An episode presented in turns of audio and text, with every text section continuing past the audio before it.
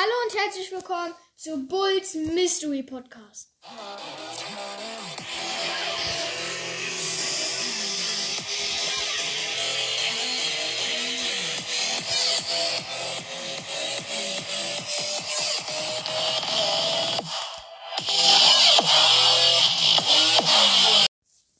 Und heute gibt es mal wieder ein Mythos-Projekt.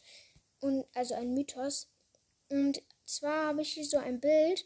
Da sieht man den halben Quo, äh, Nita und Bo. Aber ich habe jetzt bei Bo nur eine, ich habe hier jetzt nur eine Sache angekreuzt. Aber ich weiß nicht, ob ihr da Quo sieht. Weiß ich nicht. Aber ich glaube, aber, und da ist halt Bo. Und der hat halt den Bogen in der Hand. Ich weiß nicht, ob ihr es versteht, diesen, diesen Mythos, aber hoffe ich mal. Ähm, und der Bogen ist halt einfach mitvergiftet.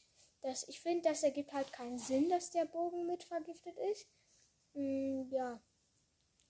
Und bei Nita sind halt auch die Kleidungen vergiftet und sowas.